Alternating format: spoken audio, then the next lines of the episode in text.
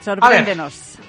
Eh, sí, sí, no os voy a sorprender mucho, pero voy a tener que tirar de archivo y lo explico. Voy a tener que tirar de Banquinte, porque ha sido de los valores que mejor ha funcionado durante las últimas semanas, sigue de fondo muy alcista y para los próximos días yo no auguro nada especialmente bueno para el mercado en general.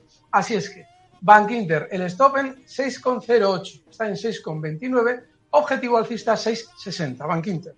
Pues nos quedamos con ese minuto de oro y por supuesto recuerdo a los oyentes de Capital Radio que ahí tenemos más Alberto Iturralde a partir de ahora mismo, en apenas en cuanto que lo despidamos ya están preparando las cosas para hablar con Laura Blanco a través de Twitch. Alberto Iturralde, analista independiente. Dime, dime.